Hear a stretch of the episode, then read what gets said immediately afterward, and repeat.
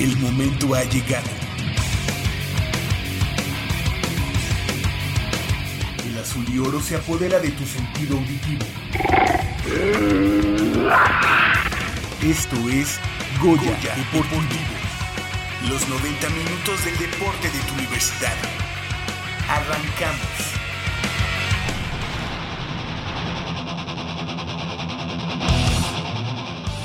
Pumas visita Aguascalientes con la consigna de mantener el invicto ante los rayos del Necaxa. La UNAM sigue cosechando medallas en la Olimpiada y Nacional Juvenil 2016. Pumas CU quiere coronarse este fin de semana en la infantil de ONEFA.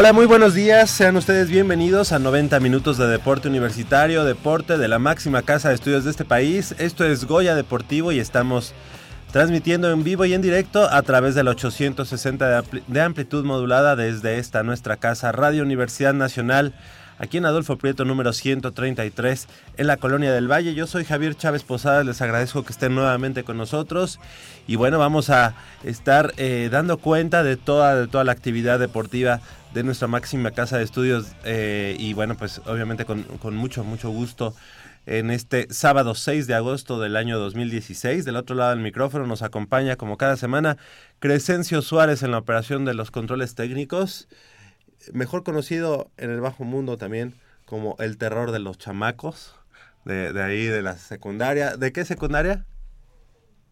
De la 125. Estábamos platicando fuera del aire y bueno, además del trabajo que, que hace aquí eh, majestuosamente, aquí en, los controles técnicos, el buen Crescencio, ya me comentó que también entre semana es prefecto de la de la secundaria 125, así que pues les mandamos un saludo a sus a sus este a sus amigos, a sus alumnos de esa secundaria y pues para que no estén en los pasillos, para que lleguen y se metan eh, en tiempo. Ahí está Crescencio Suárez en la operación de los controles técnicos. Nuestro productor Armando Islas Valderas, que viene muy ataviado, digamos, con ese suéter estilo César Costa.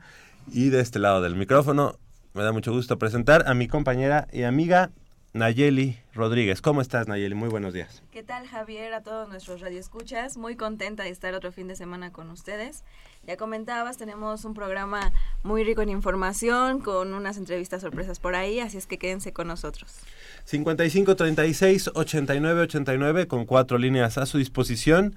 Y también nos puede seguir la, la huella, seguir la pista a través de www.radiounam.unam.mx. La, la página de Facebook es facebook.com diagonal Goya Deportivo. Ahí podemos estar en contacto y bueno, para que nos platique y nos comente, nos pregunte, nos cuestione sobre todo el acontecer deportivo de la Universidad Nacional. ¿Y qué les parece si iniciamos? Iniciamos con la información esta mañana y es que este fin de semana concluye la Olimpiada Nacional 2016 de la cual nuevamente el estado de Jalisco se coronó por decimoséptima ocasión consecutiva, con eh, bueno, luego de haberse adueñado de la clasificación por puntos y por preseas. Dentro del medallero, Jalisco se ubica en la primera posición con nada más y nada menos que 617 preseas en total, 240 son de oro, 196 de plata y 181 de bronce. En segundo lugar se queda Nuevo León con 186 de oro, 177 de plata y 179 de bronce. En tanto que Baja California es tercero con 149 medallas eh, de oro, 129 argentas y 156 broncinas. Exactamente. La UNAM está en el puesto número 28 con 6 de oro, 9 de plata y 17 de bronce para totalizar 22 metales. Y bueno, como ya es una costumbre en este tipo de, de, certámenes deportivos, en donde la Universidad Nacional compite como una entidad deportiva federada, pues eh, desmenuzamos contra quién, contra quién, eh, digamos, se puede equiparar la participación de la Universidad Nacional. Es como si fuera un estado más. Sin embargo, por las características, creo que el Politécnico Nacional y la UNAM, que son los dos únicos que quedan y que no son al día de hoy estados, así como el Instituto de, los Mexicanos en el extranjero, la UNAM queda en el 28 y el Politécnico Nacional nos supera por una medalla de oro, así que se quedan en el lugar número 27 con 7 de oro, 4 de plata, 8 de bronce para 19 totales. Y bueno, el Instituto de los Mexicanos en el extranjero, 3 de oro, 2 de plata y 6 de bronce para un total de 11. Así que pues ahí está, eh, todo este fin de semana de todos modos habrá posibilidad por ahí de incrementar alguna presea para la causa auriazul. Sin embargo, bueno, pues ya eh, casi es un hecho que el lugar 28 es el que ocupa la Universidad Nacional en este certamen, en, el, en lo que es la Olimpiada Nacional y el Campeonato Nacional Juvenil. Hay que mm, decir que el canotaje fue el que mejores dividendos dio a la universidad con dos medallas de oro y una de plata para tres totales. El taekwondo dos medallas de oro y una de bronce también para tres totales. El judo, el judo que siempre también da buenos dividendos, una de oro, dos de plata y una de bronce para cuatro en total. Eh, la lucha, luchas asociadas, una medalla de oro y dos de bronce para un total de tres. El tiro con arco, lamentablemente se cuelga seis medallas, sin embargo ninguna es de oro, son cinco de plata y una de bronce. El boliche, una sola de plata y el pentatlón moderno dos medallas de, de bronce para un total de digamos de todos los de todos los eh, deportes de un total de 22 como ya habíamos comentado. Una actuación eh, discreta la que tuvo la delegación universitaria. Creo que ya en los últimos años eh, oscilamos entre el lugar número 25 y el lugar número 30 más o menos. Ahora estuvimos en el lugar número 28. Yo recuerdo en años anteriores que la Universidad Nacional siempre estaba por ahí del lugar número 12, 13, eh, peleando los, pues esos, esos lugares y ahora pues ya cayendo mucho, mucho. Eh, esto es, también hay que comentarlo, porque muchos de los deportes eh, en los que se tenía buena, buena participación.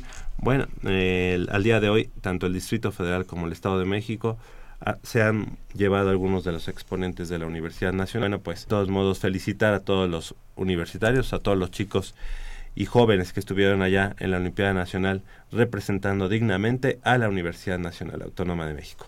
Y bueno, pues también para comentar a este respecto, eh, las últimas medallas para la Universidad Nacional cayeron en judo, que se realizó en Querétaro.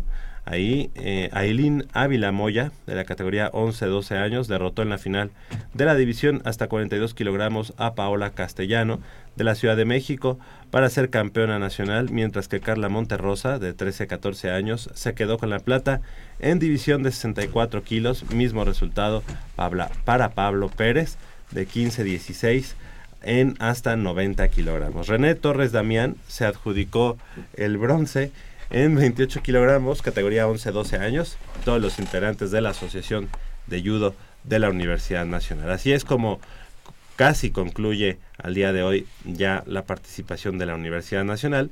Y por lo que respecta al Campeonato Nacional Juvenil, el equipo de rugby 7 varonil eh, M19 se quedó con el bronce en el torneo que se realizó allá en Querétaro.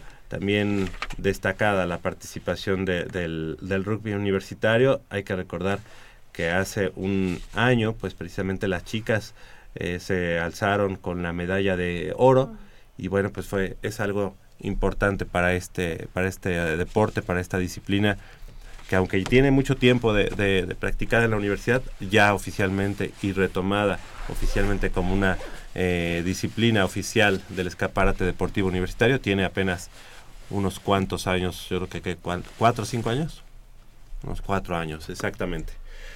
Bueno, de practicarse un poquito más.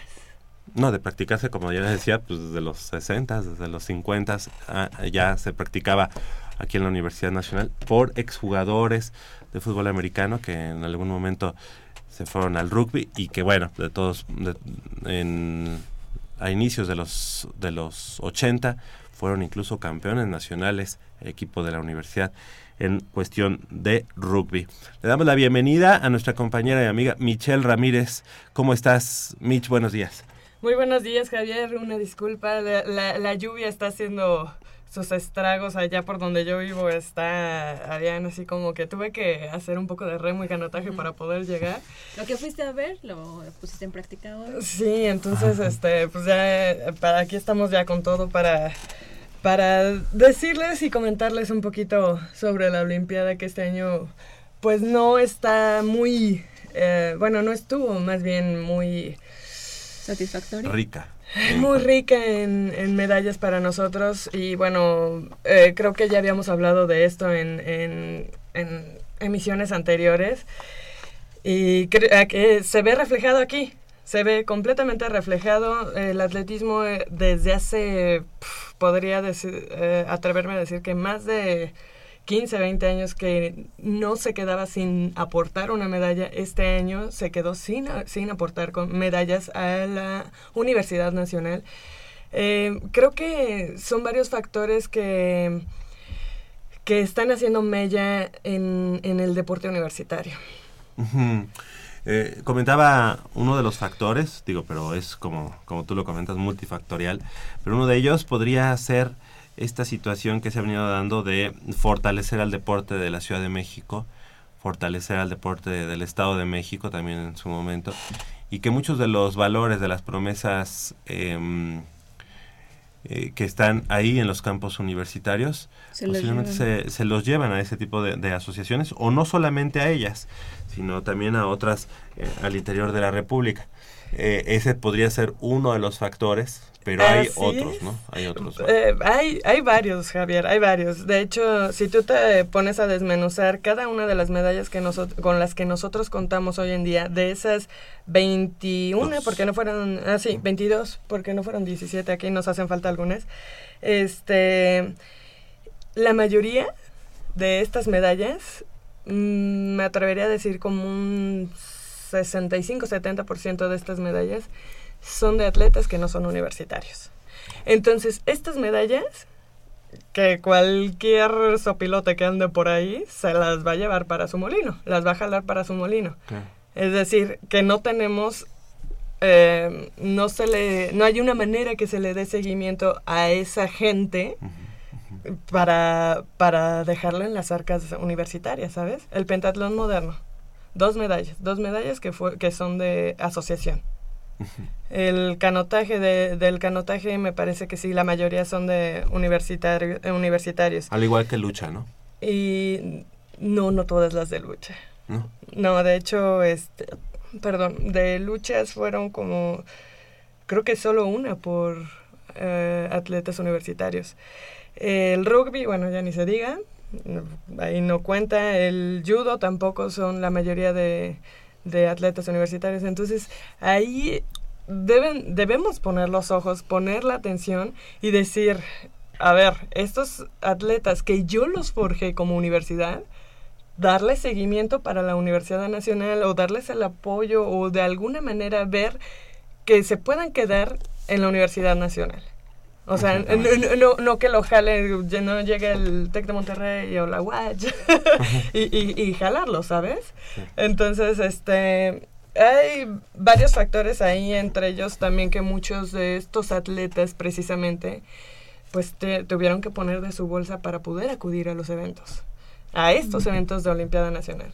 Bueno, e, ese entonces sería, yo creo que un, un foco, bueno, ya no rojo, sino violeta, porque creo que lo mínimo, lo mínimo que un atleta espera de su asociación, o sea, o del, equipo al que está representando, es que la parte en cuanto a uniforme, en cuanto a mm, alimentación durante los viajes, pero ni, ya, ya eh, el, el, viaje tendría que estar, este, bueno, completamente en en la bolsa, ¿no? O sea, eso ya no tendría por qué ser un dolor de cabeza o una preocupación para el, para el atleta, ¿no? Cabe aclarar que dije algunos, no todos. ¿eh? Y también tiene mucho que ver, bueno, me imagino que eh, los deportes de la UNAM no tienen alguien que los jale, que les diga, es ese deporte, sino más bien los chavos son los que van a las instalaciones.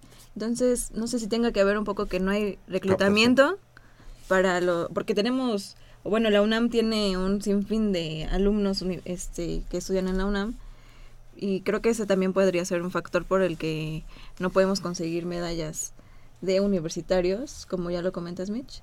No sé si falta reclutamiento. pues eh, pasa pasa por todos los factores, o sea, como decíamos, eso esa parte del reclutamiento sí es muy importante porque no hay, digo, en el caso, por ejemplo, hasta lo podemos palpar eh, cuando la profesora Irma Corral, es decir, tu mamá, eh, está en la prepa 5, ahí incluso sí empieza como a invitar, ¿no? A reclutar o a ver que físicamente un alumno podría quedar en, en cierta disciplina, en cierta prueba. Pero eso no lo hacen todos los... Este, no, déjate de eso, Javi. Eh, en cuanto a los entrenadores, ahí es otro, otro factor muy, muy importante y clave porque los entrenadores, y no solo en la UNAM, los entrenadores cumplen una función que no deberían estar cumpliendo aquí en nuestro país.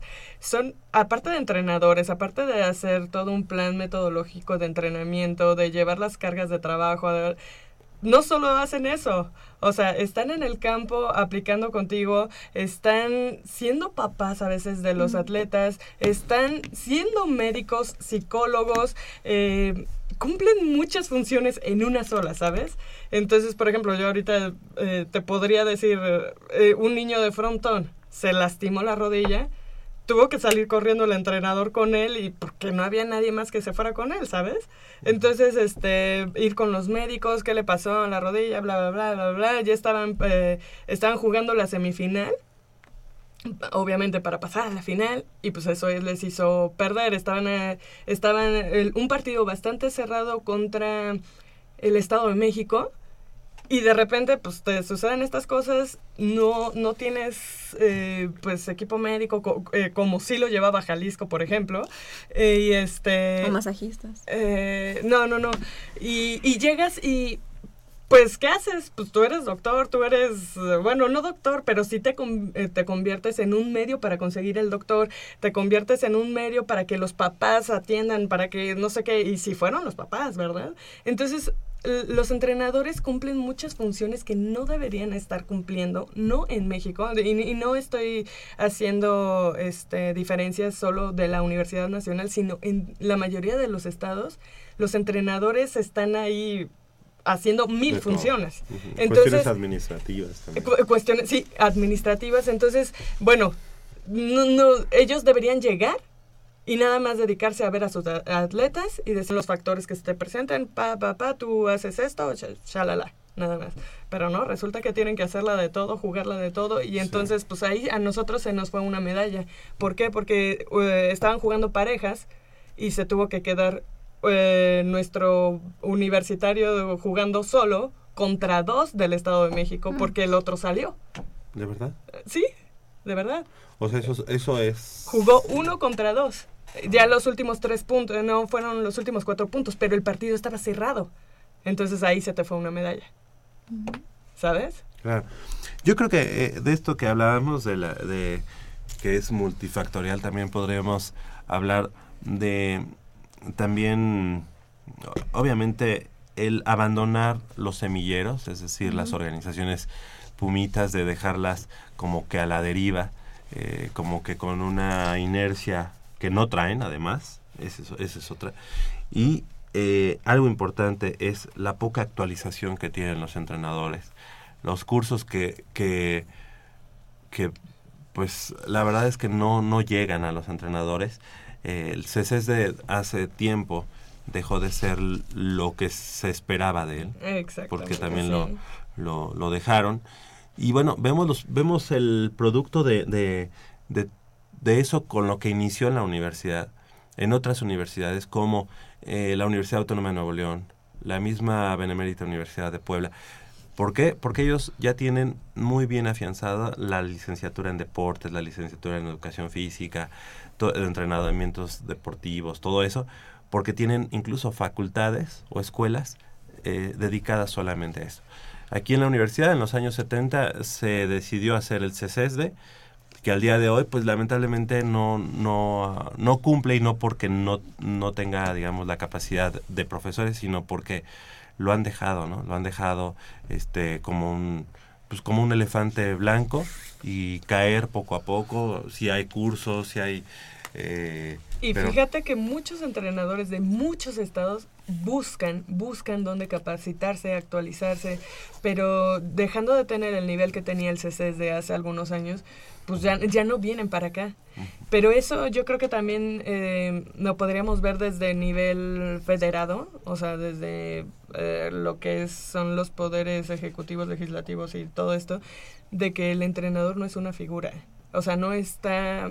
Eh, Arropado, digamos. Ajá, no, está considerado como una figura para ser eh, una buena profesión, a pesar de que tenemos una escuela de entrenadores deportivos.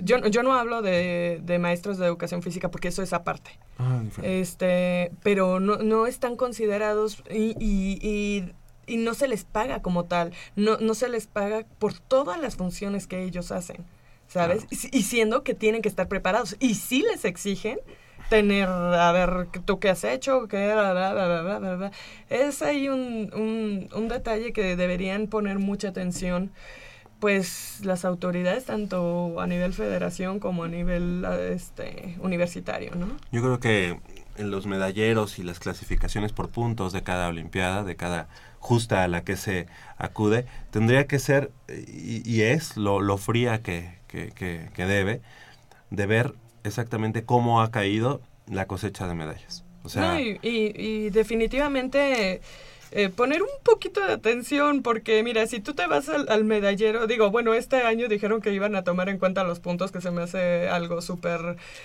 tonto, por así llamarlo, porque eh, resulta que vas a ganar. ¿no? Ajá, no, no es objetivo, porque vas a ganar por cantidad, no por calidad, ¿no? Pero bueno, si nos vamos a las medallas, este, pues es mucha la diferencia que hay entre Jalisco y Nuevo León, mucha la que hay entre Nuevo León y Baja California, y aún más la, que hay entre Baja California y el resto de los estados. Entonces hay un abismo ahí entre los tres primeros estados y el resto de los estados, y lo ves simplemente con el hecho de que tú te pares en cualquier sede deportiva y veas a esos tres estados con todo lo que llegan, cómo llegan y a los demás. Y que lamentablemente también hay que decirlo, ¿eh? estos eh, super, ¿cómo se llaman? Super estados o super eh, entidades deportivas que, que, que, han arrasado en la Olimpiada Nacional, a la hora de la verdad, a la hora de llegar a los Juegos Olímpicos, bueno, incluso tienen este los menores em, exponentes dentro de, la, de, la, de los Juegos Olímpicos. ¿Por qué? Porque, es una cuestión política. Política y también una cuestión de que ahí te va la otra. Contratan muchos entrenadores extranjeros de la nacionalidad que tú quieras y esos entrenadores tienen que cumplir con sus institutos del deporte de cada uno de los estados. Entonces lo que hacen es explotar a los niños para que den resultados a estos niveles. Y de Olimpiada, de... Bueno, de universidad ya no tanto, no les interesa tanto, pero de Olimpiada explotan a los niños y ya después cuando terminan su elegibilidad, ya no, no, ni siquiera ves a los niños. A la mayoría de estos niños, de estos 240 niños de Jalisco, ¿Dónde los ves, por ejemplo, en universidad nacional? La Universidad Autónoma de Guadalajara no es, una, potencia. no es una potencia. Ni la UDG. Ni la UDG. Entonces, ¿dónde están todas esas dos? Mira, son 240 medallas de oro pero en total son 617 contra el resto de los estados que apenas se llegan Sí, a y la... por eso los gobernadores en ese momento se jactan y dicen, ya vemos, Exactamente. hemos, hemos sido campeones 17 ocasiones y, y yo en mi gobierno ¿Y de qué te pues sirve? igual los tengo, ¿no? Ajá, y se pierden. Ya en Universidad Nacional, como dices, ya no hay el seguimiento, ya, este, tú, tú a lo mejor dices, bueno, lo que pasa es que son, se dedicaron al, al, al deporte de alto rendimiento y por eso ya no los vemos en universidad porque no hacen una carrera universitaria. Pero la Pero entonces no. los veríamos en los Juegos Olímpicos, ¿no? O en los Panamericanos, o en los. Centroamericanos. Pero Y también no- me parece que los jóvenes no siguen eh, esta, pues sí, estilo de vida del deporte porque eh, no pueden vivir del deporte. Aquí en México no se puede vivir del deporte. No, es una realidad. y creo que también tiene mucho que ver esa parte, que el hecho de que no puedas vivir del deporte, pues hace que te tengas que retirar a temprana edad o que veas que igual los apoyo, el apoyo, como comentan, del gobierno no se les está dando, pues evidentemente no van a seguir Es por un un círculo sueño así. vicioso. Sí. O sea, es decir, vivirían del deporte si realmente hubiera un seguimiento después de la Olimpiada Nacional. Porque después de la Olimpiada Nacional, entonces daría, con esos resultados que traen desde todo, todas las infantiles, todas las juveniles, y ya cuando van a pasar a, la- a las categorías mayores, pues entonces tendrían a Coca-Cola, tendrían a, No, Nike. a Nike, a- para, ¿por qué? Porque habría quien les invirtiera. Pero bueno, no- pero no sería existe. patrocinios, no sería que les dieran un sueldo, sino tienen sus patrocinios, tendrían co- este ahora sí que vestido y quizá alimento, pero de ahí en fuera no podrían. Sí, exactamente, no, no hay el seguimiento. No, pero ya, cambiaría un poco tu perspectiva y ya cambiarían varias cosas. Ahora bien, otro pu- un punto y factor importante es que la mayoría de esos niños no tienen un, no se les pide un, eh, un avance académico. En la universidad la mayoría de los estudiantes es. que tenemos, más bien de los estudiantes deportistas que tenemos, se procura. Y yo lo he visto con los profesores, la mayoría de los profesores les dice, primero la escuela, ¿cómo vas en la escuela? Y después, bueno, ya si, si todo va bien en la escuela, te vienes a entrenar. ¿Por qué? Porque estás formando personas, Claro. porque estás formando gente que a la larga, que a un, a un periodo mediano o largo, va a ser la gente que te va a estar dirigiendo tu país en cualquiera de los aspectos que tú quieras. Pues no sé si solamente aquí en Goya Deportivo hemos visto el medallero y lo triste que es ver actualmente a la universidad en el lugar número 28. Espero que también allá en deporte competitivo, en deporte formativo, en la dirección eh, general del deporte universitario también puedan acceder, yo creo que sí tienen acceso ¿no? A- al, al medallero. y para que sí, lo- sí, que cualquiera lo, tiene, cualquiera. Se meten a la página Ok. de Conada, ahí, ahí lo pueden ver. Pero otra cosa aún más triste que, que lo que nos está pasando es ver que hay estados completos, estados que están abajo de nosotros. Ah, no, sí. Entonces, claro. este... tú- Sí, pero te- nos gustaría seguirnos comparando con los de arriba. No, claro, a mí, a mí lo que me gustaría sería que la, la, competencia, la competencia sea más dura. No, no que los de los que están arriba Ah. bajen su nivel, sino que los que están abajo suban, Suban. Su, su nivel. Claro, Claro, definitivo. sí, sí, sí. Ahora, algo que me llama la atención es que hace también unos años, un par de años yo creo, este se abrió un polideportivo en Ciudad Universitaria, este Alfredo Harp Elú, y eh, que está ahí en Avenida del Imán, y que bueno, pues se hablaba de que iba a ser precisamente para darle ese fogueo a los eh, representativos que están en Olimpiada Nacional. Yo creo que ya al día de hoy se tendría que estar viendo algo de eso. Pues sí, y no, Javier, porque el proceso de, de formar a un atleta te puede llevar hasta 5 o 10 años. Entonces, este, yo considero que sí, sí, a lo mejor a, a los garbancitos que vayan saliendo, pero... Pero por el este, simple hecho de, de- de tener, por ejemplo, una instalación de esa magnitud, también es un imán para la gente. Sí, pero, pero no, no, no tan corto plazo. O sea, te- tiene un par de años apenas de, de construido, de, de- de que abrió sus puertas y todo este rollo. Y gracias a que abrió sus puertas, por ejemplo, un poquito de chance, a ver que igual y un año más, otro año más. No, el, el proceso de, formación de un atleta no es tan rápido. Eso pero gracias a que se abrió, por ejemplo, haciendo solamente eh, y tomando en cuenta solamente un deporte, este, regresó el... mm, ¿Badminton? no, no, no, eh, el hockey. Hockey, Hockey sobre, sobre pasto, pasto. sí. ¿Sí? Híjole, que por cierto ni me digas.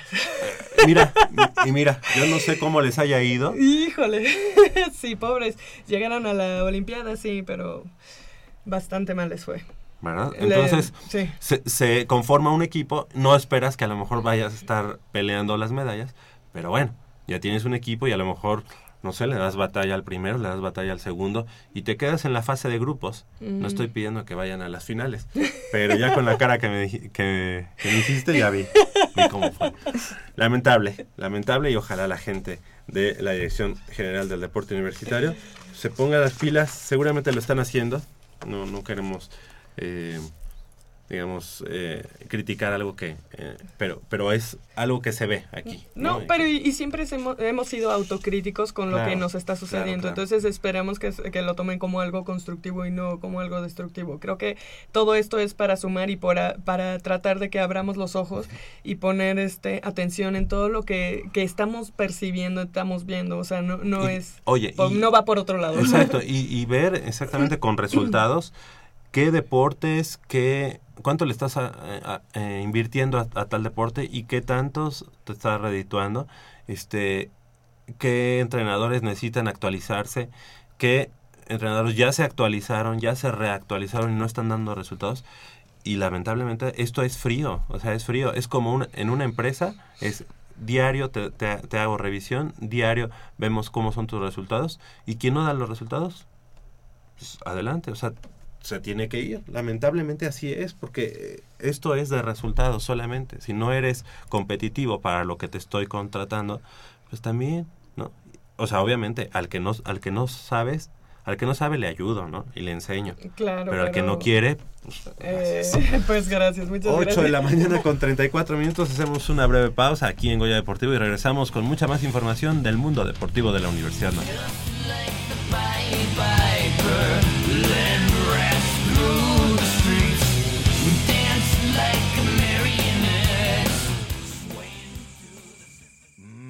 Está buenísima. Papá, ¿qué estás viendo? No, no- no- no- no es nada. Estoy viendo mi Facebook, mi amor. Pero ese no es tu face. Sí, ya sé, pero por favor no le vayas a decir a tu mamá. ¿Qué es lo que no me tiene que decir, eh? ¿Eh? ¿Otra vez? P- perdóname, por más que intento no puedo dejar de verla. La pasión por el deporte también causa adicción. www.deportes.unam.mx Noticias, videos, convocatorias, medicina del deporte y mucho más. www.deportes.unam.mx El deporte de la UNAM también está en la web. Goya Deportivo, la voz del deporte universitario.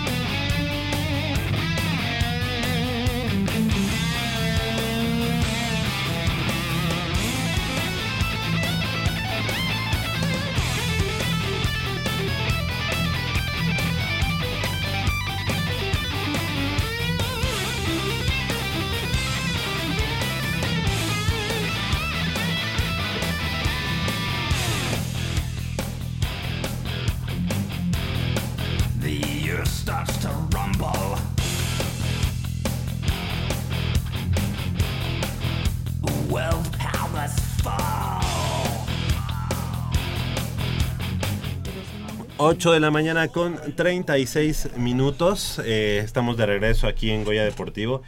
Y para comentarles, para comentarles de el, bueno, pues están llegando a las finales eh, las infantiles, las infantiles de la Organización Nacional Estudiantil de Fútbol Americano.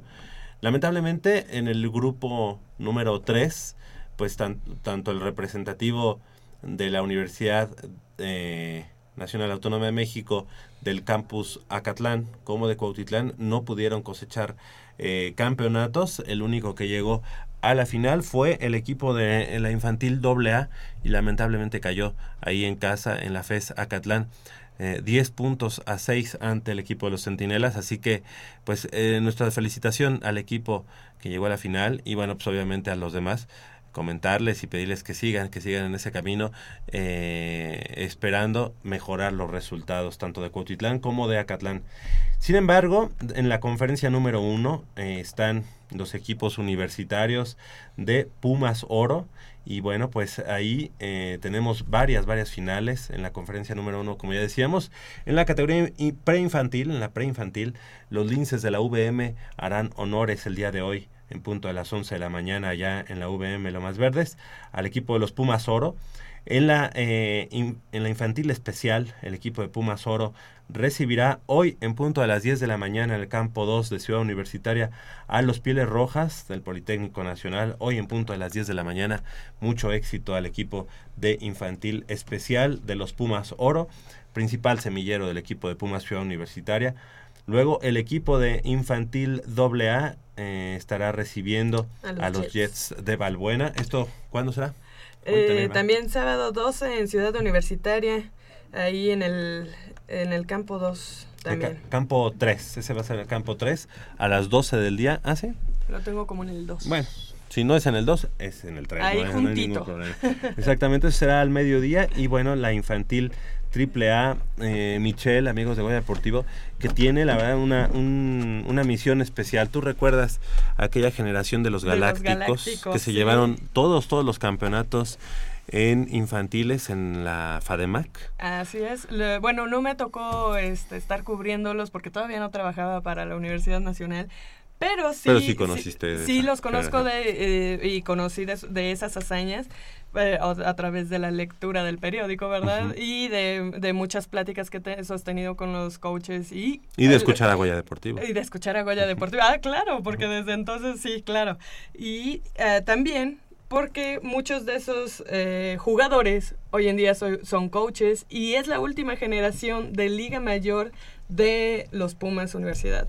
Los, los que están ahorita a punto de salir, que, que de hecho algunos salieron el año pasado, de esa misma generación, los que quedan, los últimos, son eh, la, última generación este año de, Liga Mayor, o sea, son los quintos años de este año. Pero incluso, por ejemplo, el mariscal de campo, eh, José Miguel Chávez, es parte de esa Sí, claro, del staff.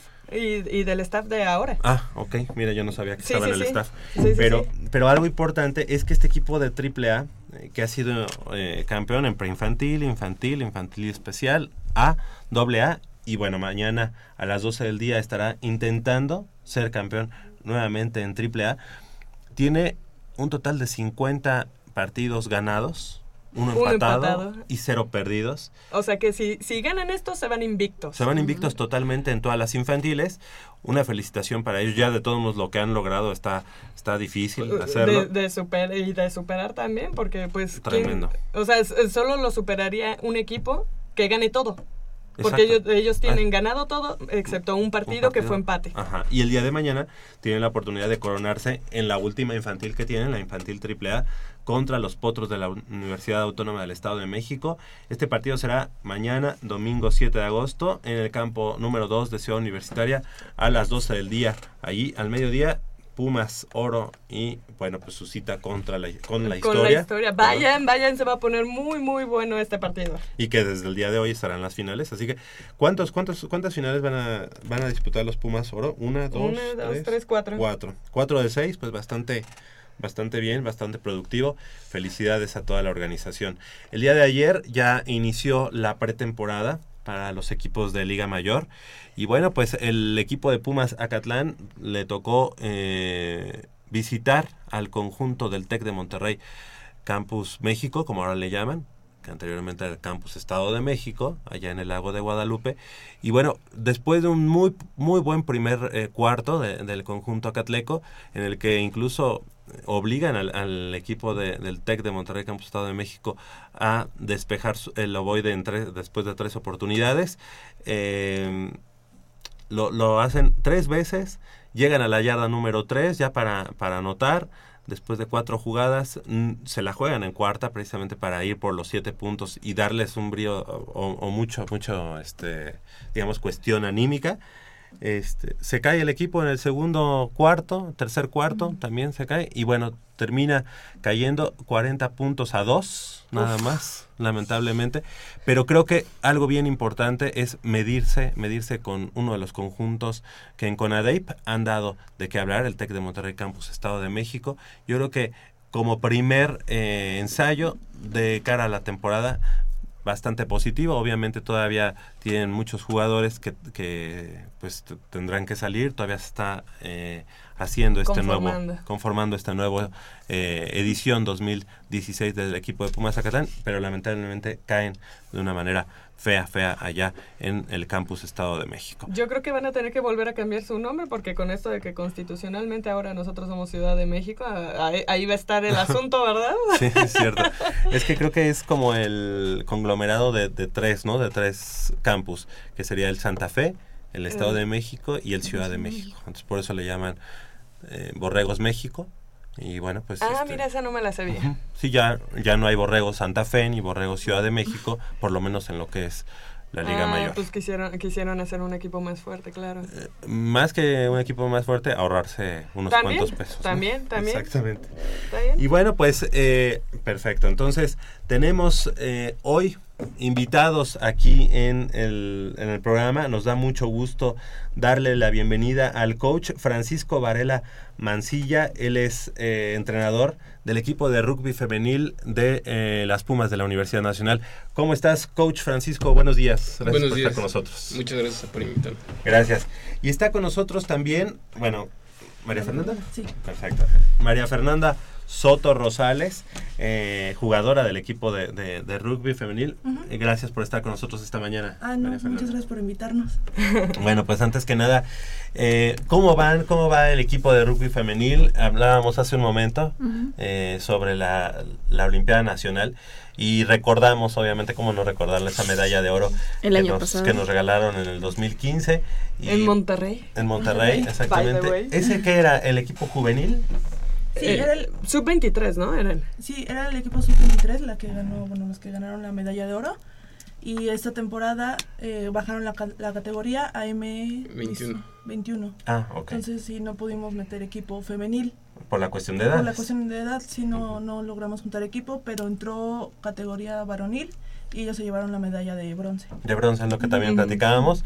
Así que, pues, eh, está creciendo y año con año nos dan buenos resultados el rugby y ya ahora, pues, que sabemos que tienen su, el campo, este Campo que es plurifuncional, porque también lo ocupan los chicos de la Cross y los chicos de Ultimate, ¿verdad? Pero, ¿cómo, ¿cómo están? ¿Cómo está el equipo de rugby femenil? Eh, bueno, vamos creciendo, ¿no? Como todos los años y este, la temporada pasada ganamos medalla de bronce, el femenil en el universitario. Y también eso hace que lleguen más chicas y pues el campo, lo que las instalaciones que nos da la UNAM, pues es bastante bueno, ¿no? Esta medalla de bronce que comentas eh, fue en el campeonato universitario. Sí, en el universitario. Ok, ¿cómo, contra quién fue este, o, fueron universidades de todo el país? Fueron universidades de todo el país, eh, estuvo... Es que en sí eh, se hace primero una eliminatoria regional, la parte de la Ciudad de México pues la, ganamos invictos este año y el final, la final fue en, en Puebla. Eh, estaba gente de Monterrey, de Coahuila, eh, estaban las de Puebla, eh, gente de Veracruz, si no me equivoco. Mm. Y bueno, al final nosotros competimos contra Coahuila. Y bueno, ahí fue donde obtuvimos la medalla de bronce. Perfecto. ¿Cuántas chicas hay actualmente en, los distintos equipos de femenil? Mm, debemos de haber unas 15, 20 más o menos, ¿no? O sea, siempre pues es que se terminan yendo por trabajo, escuela, lo que sea, y ya estamos como en la, en la temporada de reclutar más para crecer. Profesor, este, estamos viendo pues todos los, estos cambios que ha estado haciendo CONAD en, en relación a las categorías, em, todo esto que, a la mayoría de los deportes afectó ahorita para la, Olimpiada Nacional. Eh, es eh, ¿cuál es el plan para el, el, rugby de la UNAM en, el, en la rama femenil para tener más jugadores, jugadoras más jóvenes y poder nutrirse y poder estar presentes en, las categorías menores eh, de la Olimpiada Nacional? Pues en sí ahorita el plan, como estamos eh, empezando a unirnos ya a lo que es eh, la Asociación de, Equipos de Contacto de la universidad, el plan es empezar a, entrar en preparatorias y en CCHs para empezar a reclutar gente desde eh, edad más joven. 16 años, más o menos. Y sobre todo que, bueno, que empiecen a formarse desde temprana edad y que ya lleguen a la universidad y al, equipo mayor con, pues, con habilidades completamente hechas. Ya no sea un deporte completamente nuevo para ellos. Y empezar a formar un semillero, porque no solamente sirva para la universidad, sino para, pues, para el deporte, eh, el rugby nacional. Eh, porque en sí como ya saben, el, el, rugby ya es deporte olímpico. Así es. Entonces... En modalidades 7 es nada más. que, pues es básicamente el que jugamos nosotros en el femenil. Y es lo que estamos intentando hacer, ya empezar a hacer cantera y empezar a crecerlo, pues primero en la universidad, pero que sea ya de, pues de carácter nacional y que empiece a crecer completamente. Aún así platicábamos nosotros hace un momento de, de, estas cuestiones que pasaron en la Olimpiada. Aún así creo que habría que atraer jugadoras más jóvenes, jóvenes porque por el proceso de, de que tienen que llevar de formación todas estas jugadores para poder, cuando tú llegues a una categoría de Olimpiada o, o llámese universidad si algún día llegan a estar, este, eh, llegar y llegar bien. ¿No? Entonces tendrías que tener un colchón de, no sé, de pérdida que estés trayendo jugadoras de unos 12, 13 años, ¿no? Pues ahí el problema es que hay muchos papás que sienten que no es un deporte para sus hijas y entonces pues lo ven con cierto recelo, pero eh, en la universidad ya tenemos un, un programa infantil a eso iba yo, porque en, los hombres sí hay. Sí, en los hombres sí hay, y en sí, pues si hubiera niñas estaría perfecto, sería buenísimo. Eh, en sí, el de los niños va a empezar ya este mes, empieza en septiembre, eh, y empiezan sus, sus, entrenamientos. Y la verdad es de que sería muy bueno que, que empezara a ver eh, infantil femenil para que pues pudiéramos hacer cosas más grandes, porque la verdad eh, siento que el, el, rugby sevens femenil que hay en México puede llegar a dar cosas eh, pues bastante grandes, bastante buenas para, para el país. ¿Cómo, ¿Cómo manejas toda esta situación que ya mencionabas, que muchas veces los papás son los que quizá, hablando de mujeres, es más difícil que dejen a sus hijas poder practicar ese deporte? ¿Tú cómo manejas esta situación? Pues la verdad es algo que, que tiene el, head coach de, del, del, equipo de femenil, René Ayala, eh, y, que, nosotros platicamos siempre, cuando los papás se acercan a hablar con nosotros, siempre les decimos que le den al rugby un día, con, con un día que lo vean, que vean cómo entrenamos y cómo son los juegos, para que se den cuenta como que en realidad es muy diferente de lo que se cree, que nada más es llegar a golpear o que pues es casi lastimarse y, y, entrar como salvajes, pues la verdad es completamente distinto. Y hay pues mucho honor y mucha manera eh, inteligente y, bien dada de, pues, de, llegar al contacto y sobre todo lo que buscas es no lastimar a tu, a tu rival, sino ganar la bola, que pues, es muy distinto a, a, lo que las personas creen. Entonces, eh, pues diciéndoles que le den al rugby un día, que vayan y vean cómo son en realidad las cosas, eh, la verdad es de que algunos padres han, han, ido, han visto y la verdad es de que les ha gustado mucho lo que han visto y se han emocionado. Oye, coach y, María Fernanda, eh, ahorita comentabas del profesor René, René Ayala, que él creo que también ya es jugador de Pumas, ¿no? Estuvo jugando hasta la temporada pasada, ah, pero no estamos muy seguros si vaya a jugar esta. Ah, ok. Pero entonces, ¿cómo está el organigrama? Es decir, él es el entrenador en jefe, digamos, de todo el femenil y en tu caso, coach, ¿tú tienes, digamos, una categoría?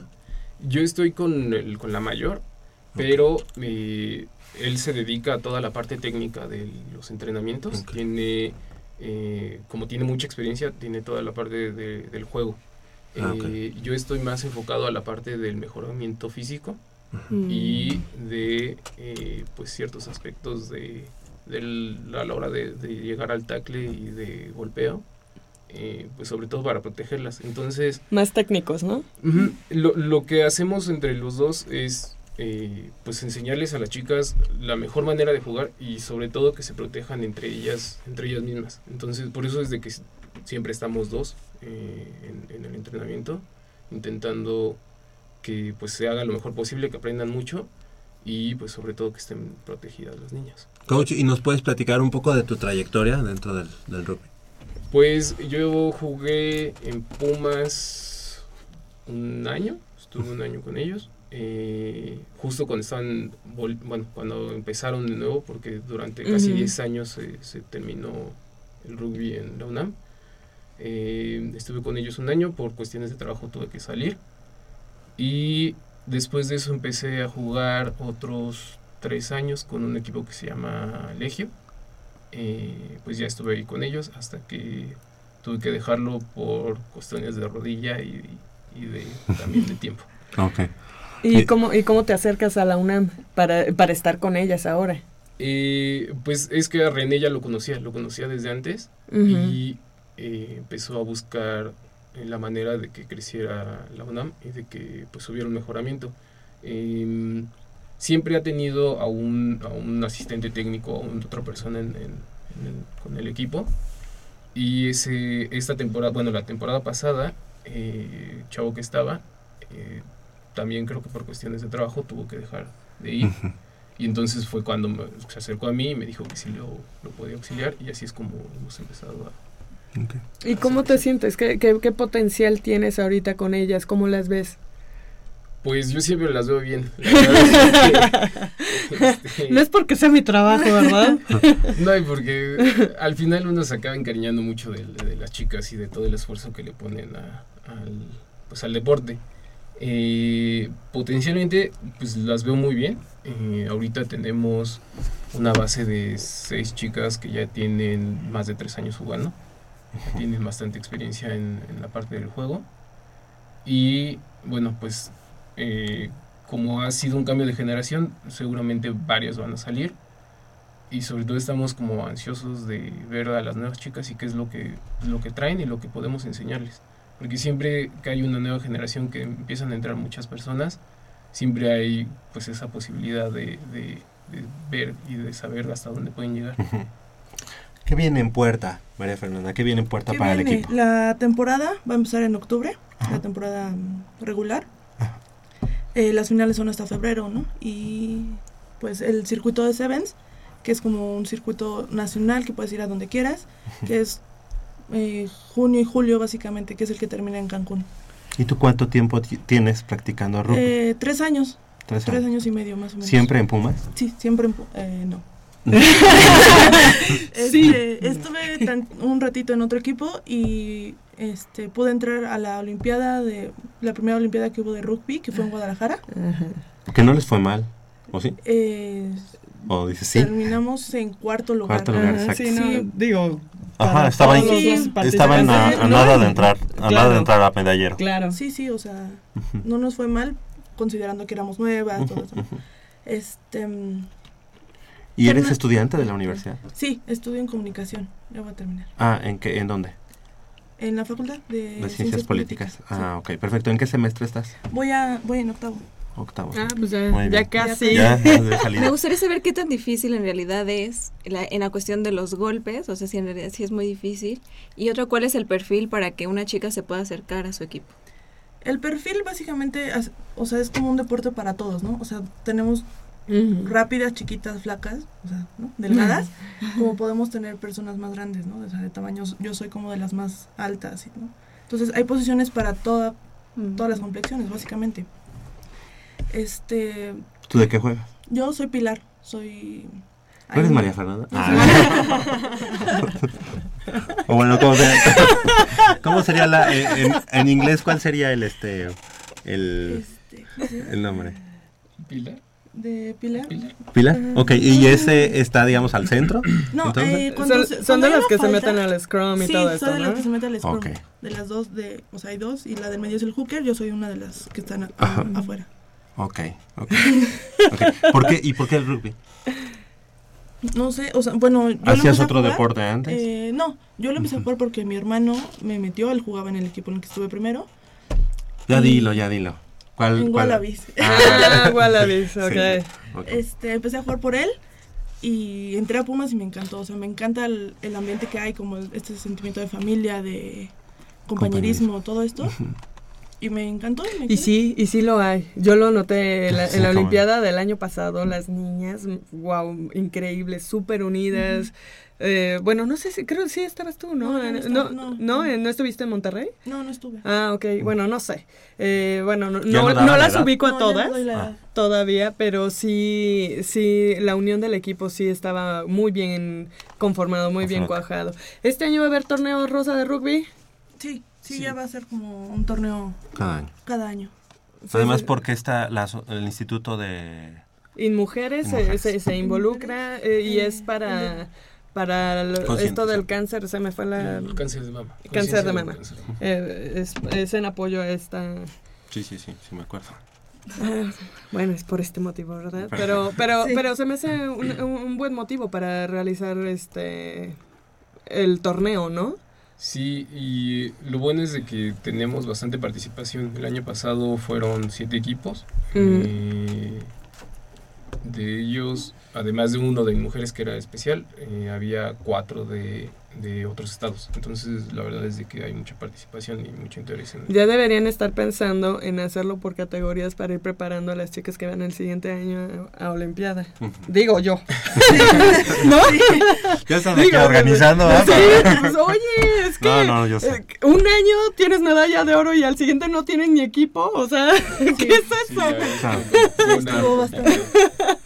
¿No? Chicos, eh, ¿a qué hora y dónde pueden ir eh, los interesados, bueno, las interesadas en este caso, a entrenar?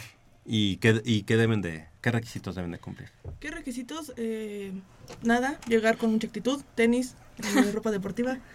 Entrenamos al lado del estadio de prácticas del Roberto Tapatío, en el campo de tiro con arco, eh, lunes y miércoles, de 7 a 9 de la noche. Es el que ahora se le llama el ¿qué? campo de usos De múltiples. usos múltiples, ¿Y ustedes a qué hora? de 7 a ¿eh? 9. O sea, ustedes son casi quienes cierran CEU, ¿eh? Ajá. Sí. Ustedes guardan el Puma, Sí, el, el, Puma y ya salimos. Ok. Y eh, el alumbrado ahí, este... platíquenos. ¿O llevan velas o algo así? Pusieron, hace poco pusieron alumbrado eh, solar. Hay seis postes.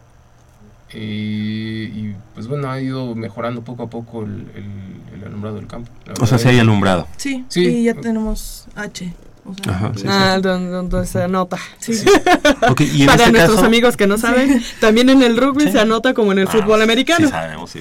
no, no, Oye, no, nuestro auditorio, que a Ajá. lo mejor habrá quien, Sí. quien no sepa. Oye, ¿no? y para la parte de, de- del el tamaño del campo, por ejemplo, con la cross y con los chicos de Ultimate, no tienen, digamos, de que, uh, ya me pusiste aquí las Hs y No, realmente nuestros H están hasta el final del Ah, campo, donde ya no hay como... ya no es ya parte, no es- digamos, del no, no, campo no. de ellos. Sí, sí. O sea, Ok. ya está afuera, casi, casi. Sí, normalmente son compatibles.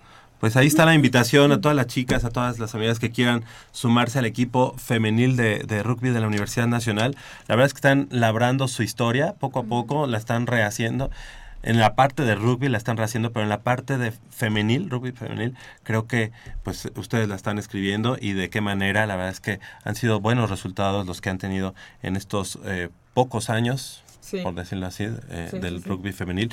Y les queremos agradecer que hayan estado esta mañana con nosotros y obviamente pues los micrófonos de Goya Deportivo quedan abiertos para que en una emisión futura pues nos vengan a platicar de los logros que están obteniendo. ¿Les parece? Sí. Claro que sí, muchas gracias. Gracias al profesor, al coach Francisco Varela Mancilla, gracias. Muchas gracias. Y a María Fernanda Soto Rosales. Sí. Pilar también. Gracias. Pilar de pi- posición. La, la Pili. Gracias por haber estado esta mañana con nosotros. No, muchas gracias por invitarnos. Al contrario. Y tenemos en la línea telefónica al eh, coach eh, Ricardo Márquez, eh, quien, bueno, pues eh, lo recordamos con las Águilas Reales y precisamente ahora nos, nos va a platicar de, estoy buscándolo, por eso no le doy pie, este, de... Este, de que hoy, hoy en punto a las 2 de la tarde en el Club de Golf México se van a reunir jugadores y coaches que pertenecieron a la organización Águilas Reales de la Universidad Nacional a razón del 45 aniversario de la fundación del equipo. Muy buenos días, coach, gracias por tomar la llamada. Muy buenos días y muchas gracias a ustedes. Eh, gracias, gracias coach. Pues antes que nada, felicidades porque pues estos 45 años que se cumplen de, de, de haberse, de haber iniciado esta dinastía de, de los de los de las águilas reales, perdón, junto con los guerreros y junto con los cóndores. Pero bueno, pues platíquenos un poco de esta reunión que van a tener hoy en punto a las 2 de la tarde. Sí, el día de, de hoy tenemos esta reunión en la cual eh, pues se van a reunir 200 de los eh, antiguos águilas reales y eh, y bueno eh, nos vamos un poquito retrasados eh, este, porque debía haber sido el año pasado los 45 años pero de todos modos la celebración pues siempre siempre tiene lugar en el mejor momento y, y nos vamos a reunir vamos a hacer un uh, reconocimiento al seis de las personas que, que estuvieron uh, en el inicio, en el 1970. Eh, son cuatro jugadores que terminaron su elegibilidad de Pumas con las Águilas Reales, entonces eh, pues consideramos que fue algo muy importante porque pues a mí me tocó ser novato ese año, eh, ser de los fundadores y pues estos jugadores eran eh, pues algo excepcional para todos nosotros y para el fútbol de la universidad porque terminaban su, su elegibilidad. Entonces vamos a, recordar a eh, José Enrique Spoy, a Raúl Caballero Tagle, a José Luis eh, Rocha Hernández y a Jorge Guzmán Cruz. Eh, y aparte, pues queremos darle un reconocimiento a los dos coaches que todavía está con, están con nosotros, al doctor Antonio Maldonado Tapia y a Ignacio Miranda, que fueron este, miembros de ese primer staff. Eh, y bueno, la idea es empezar a recopilar pues la mayor cantidad de datos para meterlos a lo que es este, la sociedad de la asociación de exalumnos, eh, vinculación universitaria y no quedarnos pues como muchas de, de los grupos que pues sí, sí están ahí, pero no se les olvida un poquito nuestra universidad y nosotros queremos hacerlo pues eh, desde un principio lo mejor posible, aunque son 45 años después, pero queremos hacerlo vinculado a nuestra universidad. Coach, algo, digo, para quienes tuvimos la oportunidad de, de conocer a las Águilas Reales y que, bueno, además que le guardo un, eh, especial aprecio a la organización, porque, bueno, de alguna manera los vietnamitas de la Prepa 9 teníamos como que la eh, digamos, la, el sueño, la intención de, jugar en las Águilas Reales, por, por pertenecer a esa organización. Este, recordamos muchos, muchos nombres importantes de aquellos años y lamentablemente para el equipo de las Águilas Reales, pues solamente le, le faltó la cereza en el pastel. Dos veces estuvieron ahí muy cerca de lograr el ansiado cetro en Liga Mayor, ambas cayendo ante las Águilas Blancas del Politécnico Nacional. Sin embargo, pues fue uno, uno de los equipos, eh, los, los, los, cinco equipos fueron importantes para la universidad, eh, pero me atrevo a decir que el, las Águilas Reales siempre imprimieron ese, ese sello característico de, los Pumas y además con muchos, muchos eh, estudiantes deportistas de la universidad matriculados, es decir, estudiantes realmente, ¿no? Sí, sí, sí, teníamos siempre una cantidad muy importante que éramos eh, estudiantes de la universidad y, efectivamente pues en dos ocasiones y las dos fueron contra las Águilas Blancas en 1973 en un juego yo creo que podríamos llamarlo casi épico pero fue muy muy este emotivo ese juego y después en 1981 donde no hubo finales pero en la temporada el, iba a ser por clasificación y pues uh, por gracia o desgracia las Águilas Blancas sí nos nos superaron en ese juego de temporada y al final pues quedaron ellos como líderes y al mismo tiempo campeones.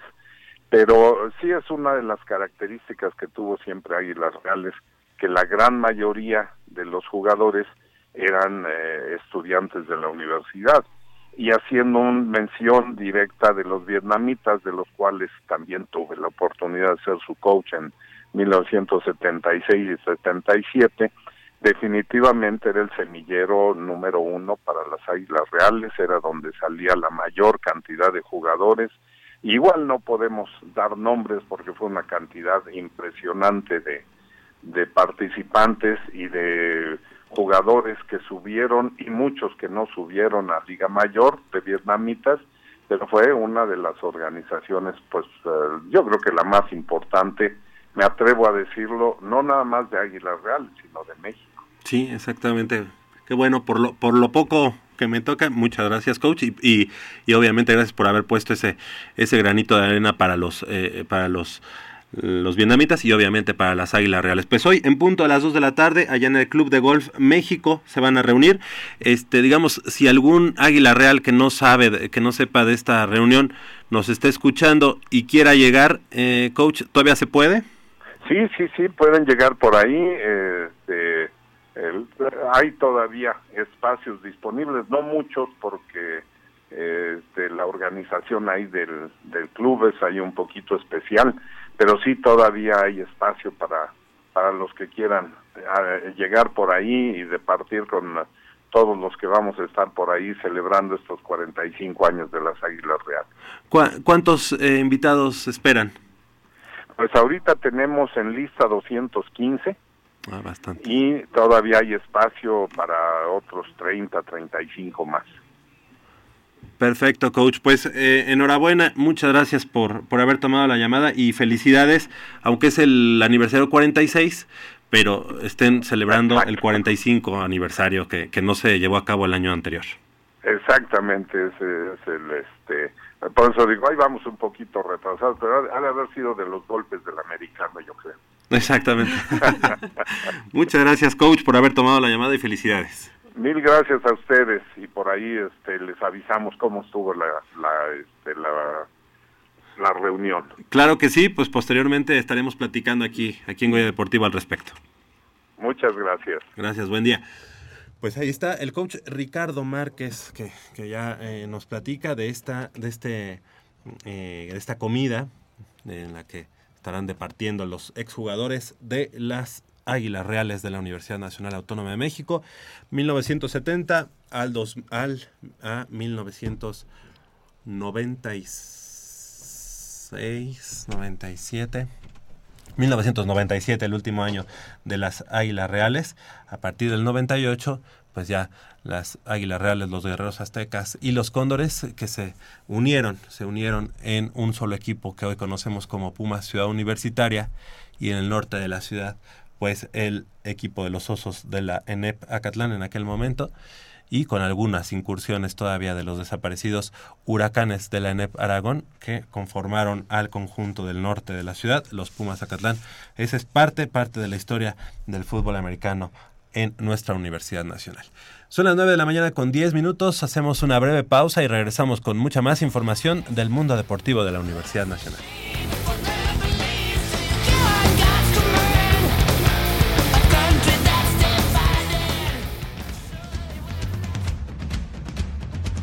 El deporte vive en nuestra máxima casa de estudios. Más de 40 disciplinas diferentes, cientos de deportistas, una sola voz. Goya Deportivo. Cada sábado el felino se apodera del cuadrante. 90 minutos del deporte de tu universidad. Escúchanos todos los sábados de 8 a 9.30 de la mañana por el 860 de AM. Goya Deportivo. La voz del deporte universitario.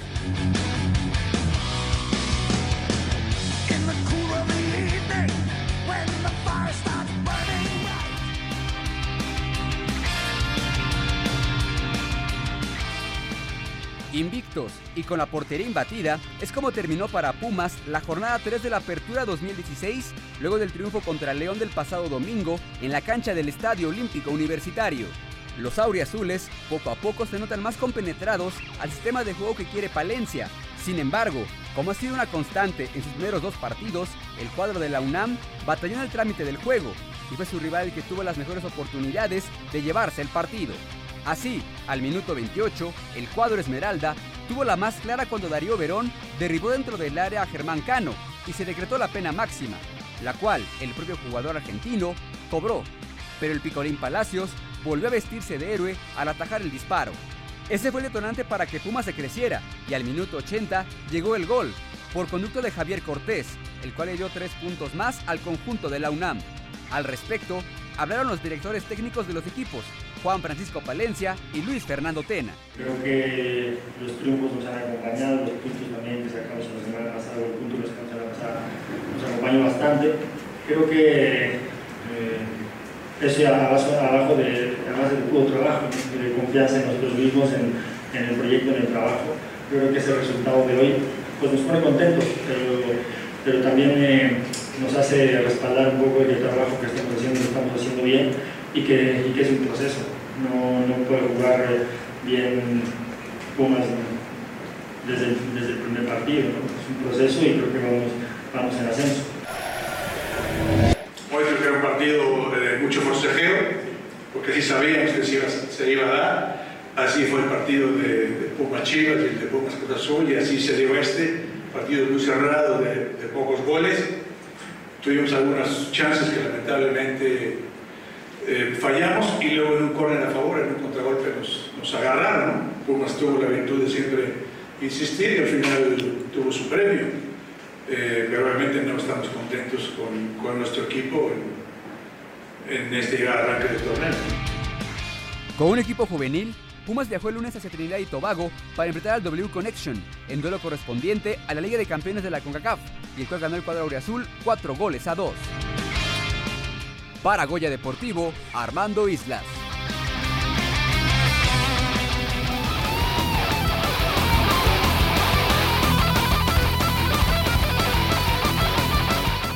Ahí está, las 9 de la mañana con 14 minutos, perdón. Bueno, fue rapidísimo.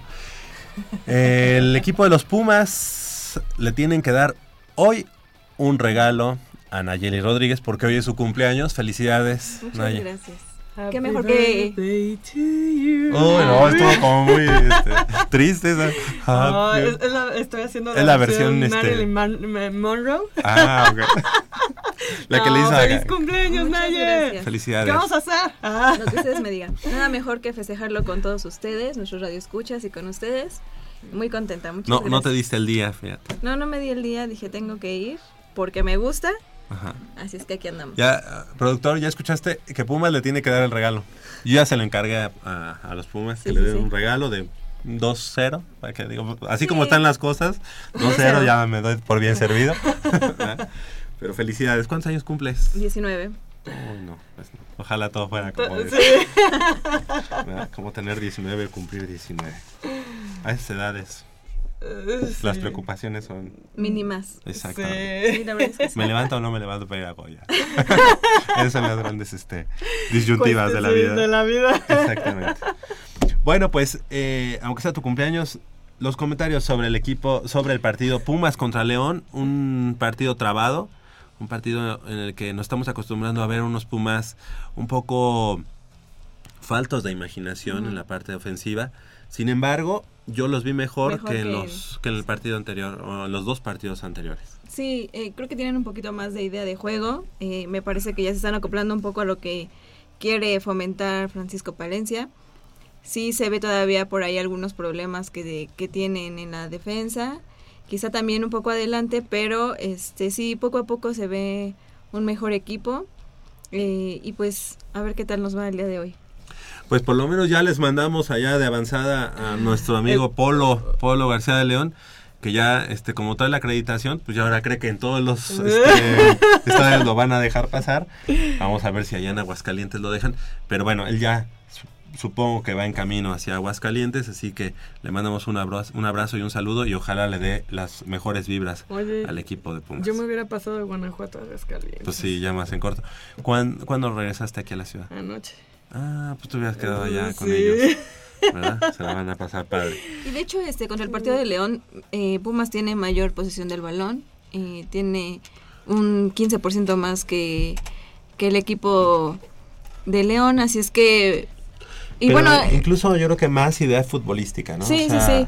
Ya hay jugadas mucho más elaboradas, incluso por ahí hubo dos o tres que, que llegaron muy bien con, con algunos pases a la- hasta el área chica y lamentablemente a la hora de definir eh, eso es lo que le está faltando al equipo. Sí, eh, nos falta un centro delantero que lamentablemente eh, Eduardo Herrera ya no está haciendo lo que eh, trabajaba cuando llegó al equipo de la UNAM en primera división y creo que tendría que ver por ahí algo eh, el entrenador para encontrar a alguien de punta porque la verdad es que, o no, bueno, me parece que sí están extrañando un poco a Sosa porque esas, esas cuestiones de definir en, en el área chica está pesando al equipo.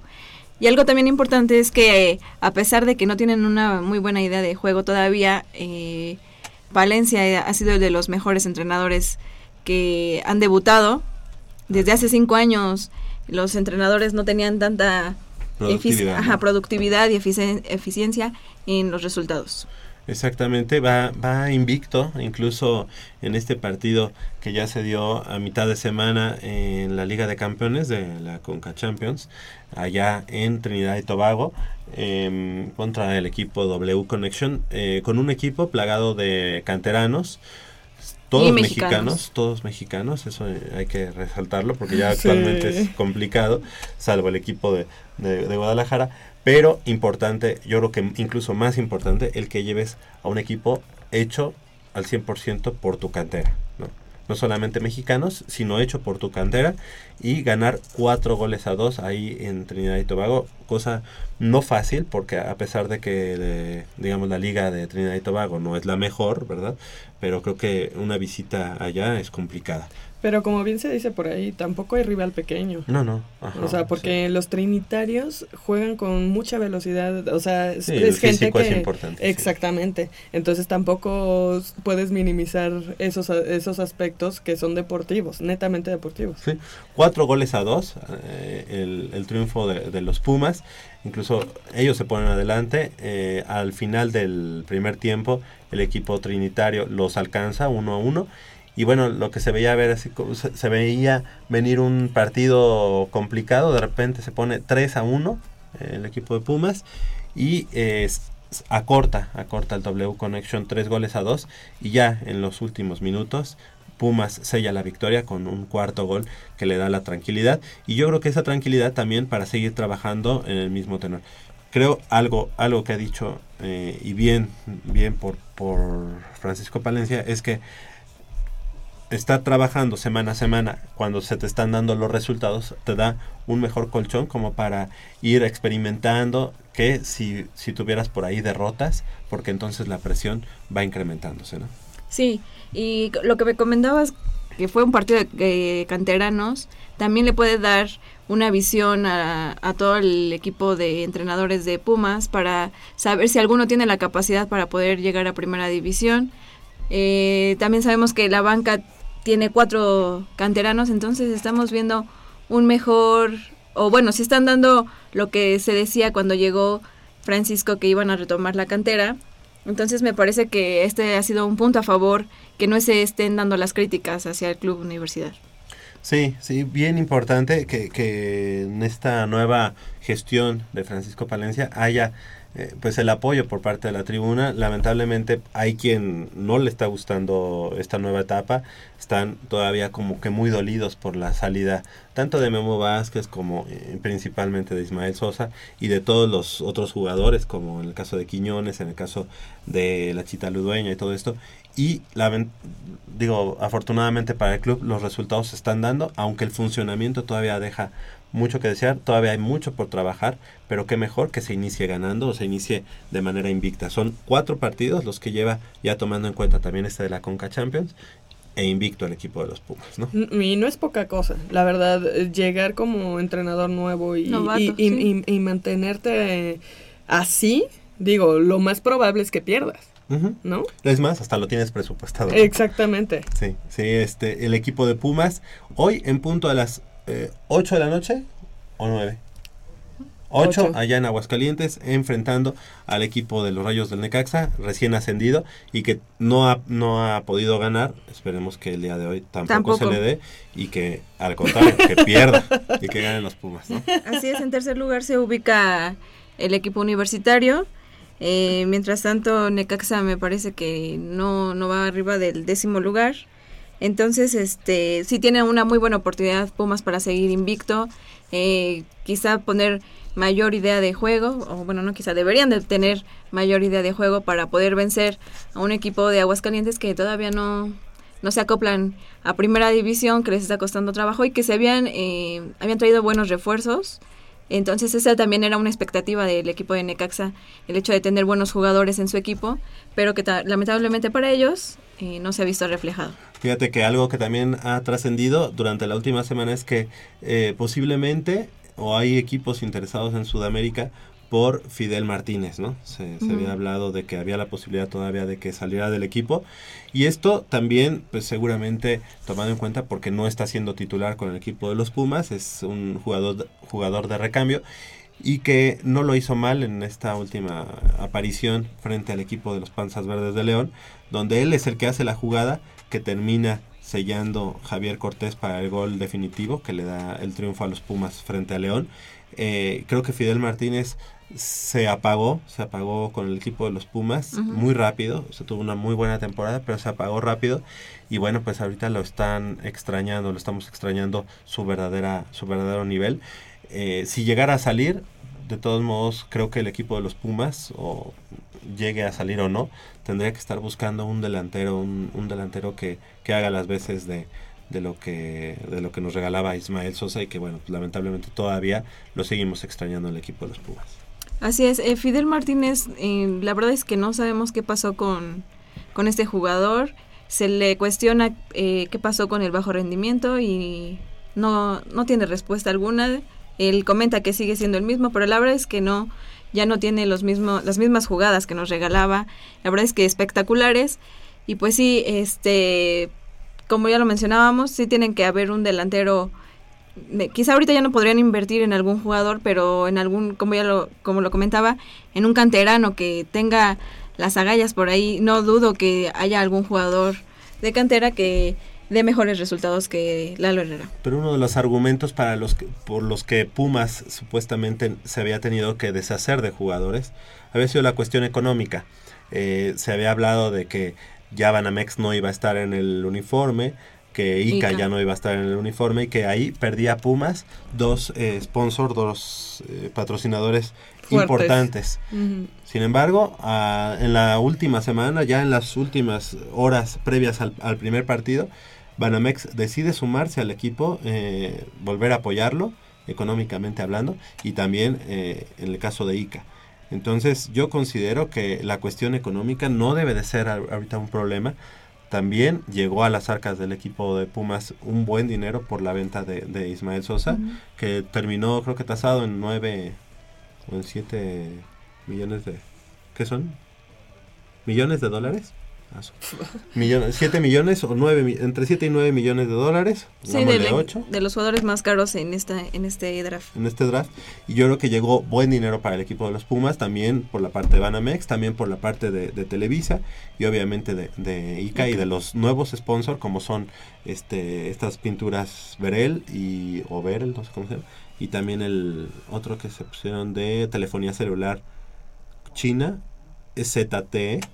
ZTE que también son nuevos patrocinadores y que seguramente pues dieron algo de, dinero, ¿no? Qué miedo. ¿Qué?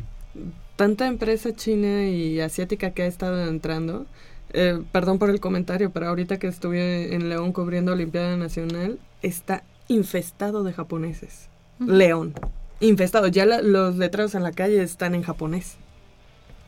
Ah, sí. Oh, bueno, no, no, no muchos, pero sí ya hay varios. Qué miedo. Sí, eso creo que ha sido también un proceso que los asiáticos han venido aquí a México porque comentan que es un país donde pueden invertir. Bien, bien eh, y sí, de hecho también en el centro ves en el centro de la ciudad ves muchos Ah, no, asiáticos. Ah, no, bueno, sí, está Eso el barrio sí. chino y todo Eso eso. históricamente, pero, pero actualmente ya Pero ya de otra manera, pues, en, ahorita Sí, en el aspecto sí, sí, deportivo, con digo, con ah, que el equipo que no le gusta Apolo, que son los de Coapa, Ah, este, pues, también tienen ya empresas este, asiáticas en, en sus en sus uniformes, ¿no? Sí, están, están invadiendo este, la, la economía mexicana y bueno, pues no... Ojalá que no sea para bien. No en balde hace unos años, ¿no? Me parece que fue el, el primer mandatario allá Sí. a China, ¿no? A Primer bueno, mandatario. No, y ahora, oye, y si además, si llegara a entrar Don- Donald Trump en Estados Unidos, pues qué mejor que por lo menos tengamos acá una velita prendida Sí. con los chinos, ¿ah? Porque sería una, sería un buena, una buena opción de comercialización. Sí. ¿no? Bueno, pues ahí están las cosas. Hoy, hoy en punto a las 8 de la noche, allá en Aguascalientes, Pumas, enfrentando al equipo de, de los Rayos de Necaxa. Creo que el presupuesto va mejor de lo que, de lo que se esperaba. Creo que el equipo de los Pumas, para esta fecha, se, se, se pensaba que a lo mejor tendría uno ganado y por ahí un, uno perdido y otro empatado. Y no, tiene dos triunfos, un empate y el día de hoy yo creo que se abren muchas posibilidades para también lograr el triunfo. Algo importante que hay que decirlo es que el orden táctico defensivo del equipo de los Pumas se ha visto bien. Digo, no en balde, estamos con cero goles recibidos, pero mucho de eso tiene que ver también por el buen momento que está viviendo nuestro portero Alejandro El Picolín Palacios, ¿no? Sí, eh, comenta Palencia que felicita al arquero que está en un buen momento, pero que no siempre tiene que ser la figura del partido y concuerdo completamente con él. Me parece que la figura eh, tendría que ser los delanteros, eh, sabiendo Pero que... él solo está haciendo su chamba. No, no, sí, no, Digo, no. si, en el eso. hacer de su chamba, pues, se Lo que pasa es que eh, este, los conocedores de los medios de comunicación, conocedores entre comillas, ponen de que si, si la figura es el Picolín Palacios, quiere decir que, entonces equipo, Pumas sí. está muy mal. Sí, sí, lo y entiendo, no, lo entiendo. y no porque, lamenta, porque hay, que, hay que resaltar que la labor del portero pues está haciendo bien, simple y Claro, sencillamente. ¿no? claro. Esa es la labor. Y que han sido por, quizás le están haciendo la figura porque ha atajado los dos penales, y dos, pen- dos penales que los leyó muy bien. Entonces creo que por esa parte es que se dice que es la figura, no tanto porque estén llegando muchísimo a la portería de Pumas y que a cada rato esté sacando balones, no, sino por los dos penales que ha atajado. Entonces Sí, sí, tendría que ser una de las buenas piezas fundamentales del equipo, pero no todos los partidos que tengamos que depender del arquero. Exactamente. Son las 9 de la mañana con 29 minutos. Estamos llegando al final de esta emisión de Goya Deportivo. Del otro lado del micrófono está Crescencio Suárez en la operación de los controles técnicos. Muchas gracias. Pórtate bien con los chavos de la secundaria. no les des reglazos. Este, también nuestro productor Armando Islas Valderas en la producción. Y de este lado del micrófono nos despedimos. Michelle Ramírez Corral, muchas gracias. Muchas gracias y eh, contentísima de haber estado con ustedes ya aquí de regreso. Nada más quiero hacerles la invitación. Eh, el día de ayer se inauguraron los Juegos Olímpicos. Por favor, véanlos. No saben qué deleite visual es todo eso. Y bueno, de, de hecho, la actividad de- inició hace tres días. Entonces, por favor, hoy, hoy hay ciclismo de ruta, gimnasia artística, natación y tiro deportivo.